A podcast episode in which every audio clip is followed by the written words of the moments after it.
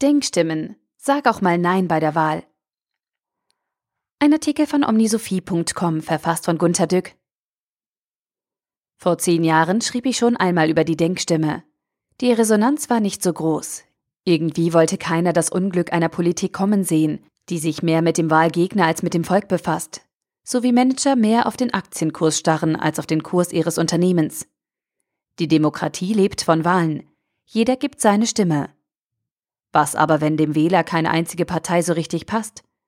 Wenn nun keine Partei meinen Willen ausdrückt, weil sie alle gar keinen Willen mehr artikulieren, weil sie nur ihren starken Widerwillen gegen alles absondern, was irgendein anderer sagt. Wir gehen deshalb nicht zum Wählen, weil wir uns nicht vertreten fühlen. Die machen doch nur, was sie wollen. Da bestimmt das nicht einmal, denn, wie gesagt, sie wollen eigentlich gar nichts weiter als das Obenbleiben. Sie bäschen sich nur noch.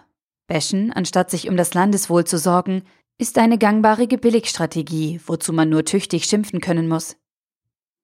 Warum führen wir da keine Minusstimmen ein? Jeder kann eine Partei wie gewohnt ankreuzen. Ja.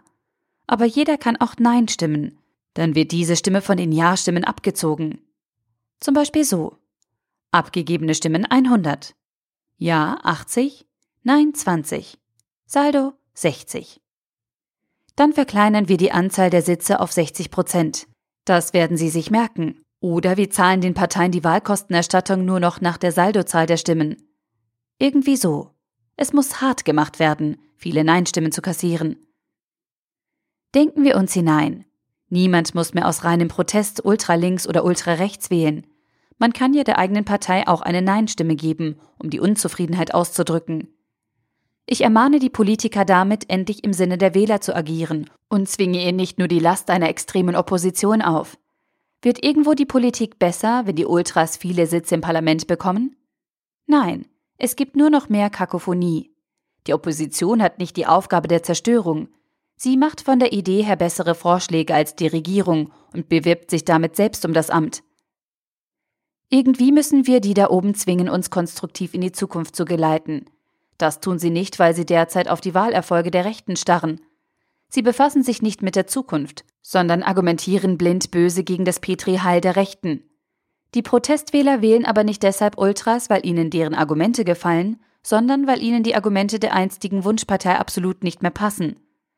Also müssen sich die konstruktiven Parteien wieder auf ihre einstige Konstruktivität konzentrieren und das Scharmünzeln mit den Ultras sein lassen.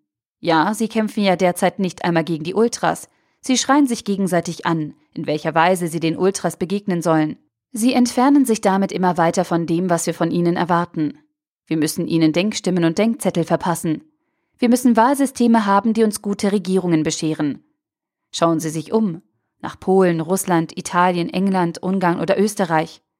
Wollen die Wähler das so? Wären Wahlsysteme denkbar, die uns eine gute Politik wählen lassen, in dem eben nicht die Besten gewinnen, sondern die Guten? Der Artikel wurde gesprochen von Priya, Vorleserin bei Narando.